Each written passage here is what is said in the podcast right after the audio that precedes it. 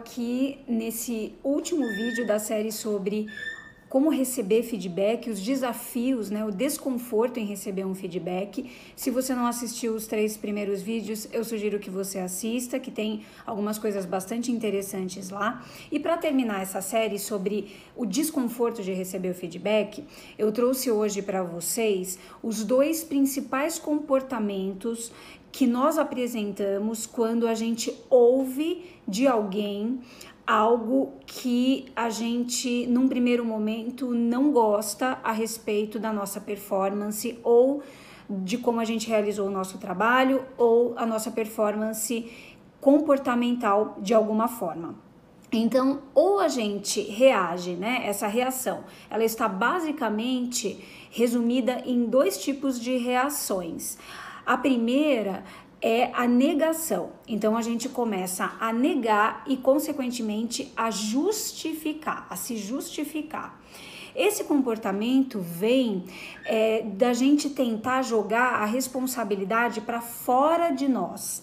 Então, ou a responsabilidade disso foi do meu colega de trabalho, ou a responsabilidade disso foi do tempo que não contribuiu, foi da circunstância, a responsabilidade foi de alguém que não me entregou o trabalho na data e por isso atrasou o meu próprio trabalho. E para a gente sair é, dessa desse comportamento que impede que a gente olhe para essa informação e se desenvolva com ela, a gente precisa olhar para o nosso terço de responsabilidade em relação àquilo no qual nós estamos recebendo feedback. Então, numa situação, tem o terço de responsabilidade das circunstâncias, o terço de responsabilidade do outro e o nosso terço de responsabilidade. É importante que a gente faça essa avaliação para ver, primeiro, se a gente teve realmente, se a gente tem responsabilidade nisso e qual é ela. E eu vou te dizer que muito provavelmente você tenha alguma responsabilidade em relação a esse feedback que está sendo dado a você.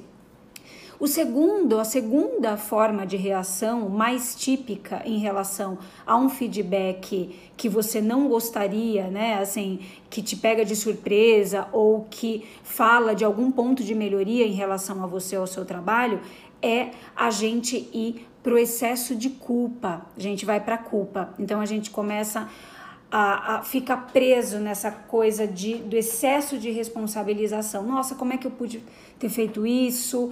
Eu sou uma pessoa péssima. Como é que eu posso ter falado um negócio desse e não ter percebido? Como é que eu posso ter, é, entregar um relatório tão mal feito assim aos olhos do, da minha gestora ou do meu gestor?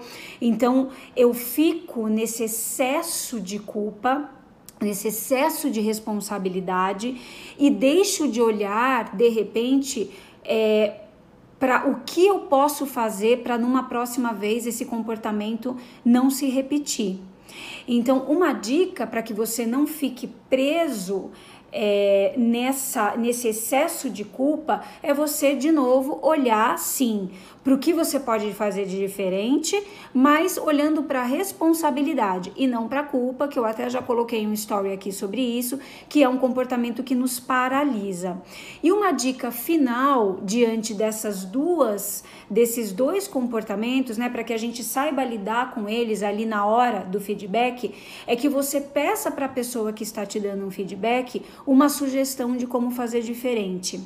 Então, é um sinal de flexibilidade da sua parte, é um sinal de humildade da sua parte, dizer para a pessoa: puxa, é, eu vou pensar sobre isso que você está dizendo, é uma surpresa para mim, eu não tinha essa ideia, e você pode, para me ajudar, dar uma sugestão de como eu posso fazer diferente numa próxima vez, ou como eu poderia ter feito diferente, ou poderia ter feito melhor? Então, para encerrar, aproveite o feedback, qualquer feedback a seu respeito, para que essa mensagem sobre você seja um momento de autorreflexão e de desenvolvimento.